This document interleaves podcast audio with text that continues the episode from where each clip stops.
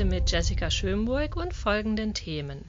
Verpflichtendes Testangebot für Mitarbeiter, Maßnahmenpaket gegen Bürokratie und erneute Sicherheitslücke beim Microsoft Exchange. Arbeitgeber sollen stärker bei der Eindämmung der Corona-Pandemie helfen. Seit dem 20. April müssen sie daher ihren Mitarbeitern verpflichtend Corona-Tests anbieten. Das Bundeskabinett hatte vergangene Woche dafür eine Änderung der Arbeitsschutzverordnung beschlossen. Arbeitgeber müssen allen Mitarbeitern, die nicht ausschließlich im Homeoffice arbeiten, mindestens einmal die Woche Selbst- oder Schnelltests anbieten.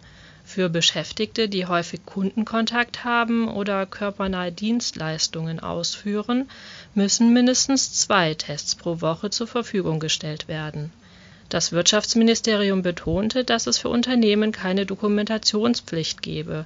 Im Prinzip reiche es, den in Präsenz Beschäftigten Selbsttests auszugeben. Eine Übernahme der Kosten für die Tests ist nicht vorgesehen.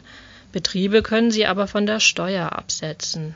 Außerdem können förderfähige Unternehmen die Kosten für Schnell- und Selbsttests als sogenannte Kosten für Hygienemaßnahmen bei der Überbrückungshilfe 3 geltend machen Mit einem 22-Punkte-Paket will die Bundesregierung Unternehmen und Bürger von unnötiger Bürokratie befreien. Dazu hat das Bundeskabinett einen Beschluss auf den Weg gebracht. Umgesetzt wird er aber wohl erst von der künftigen Bundesregierung. Das Maßnahmenpaket sieht Entlastungen bei den Berichtspflichten vor. So sollen zentrale Firmeninformationen künftig in einem Basisregister zusammengeführt werden zur Identifizierung soll jedes Unternehmen eine Wirtschaftsnummer erhalten. Zudem sollen junge Unternehmen leichter an öffentliche Aufträge kommen. Aktuell setzen Behörden oft Erfahrungen und Referenzprojekte voraus, die frisch gegründete Betriebe naturgemäß kaum vorweisen können.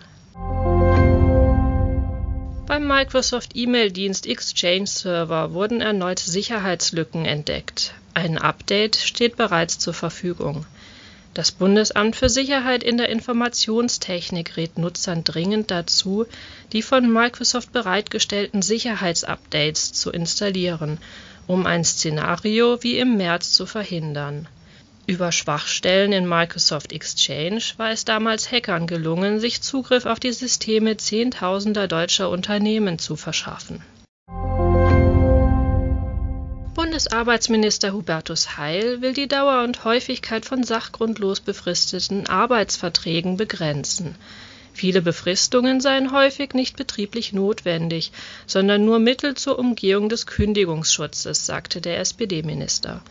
Gründe für einen befristeten Vertrag können etwa besondere Projekte oder die Elternzeitvertretung eines Mitarbeiters sein.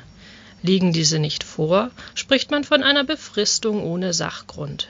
Solche Befristungen sollen laut Gesetzentwurf künftig nicht mehr 24, sondern nur noch 18 Monate lang zulässig sein. Weitere Nachrichten für das Handwerk finden Sie immer auf dhz.net oder in unserem kostenlosen Newsletter.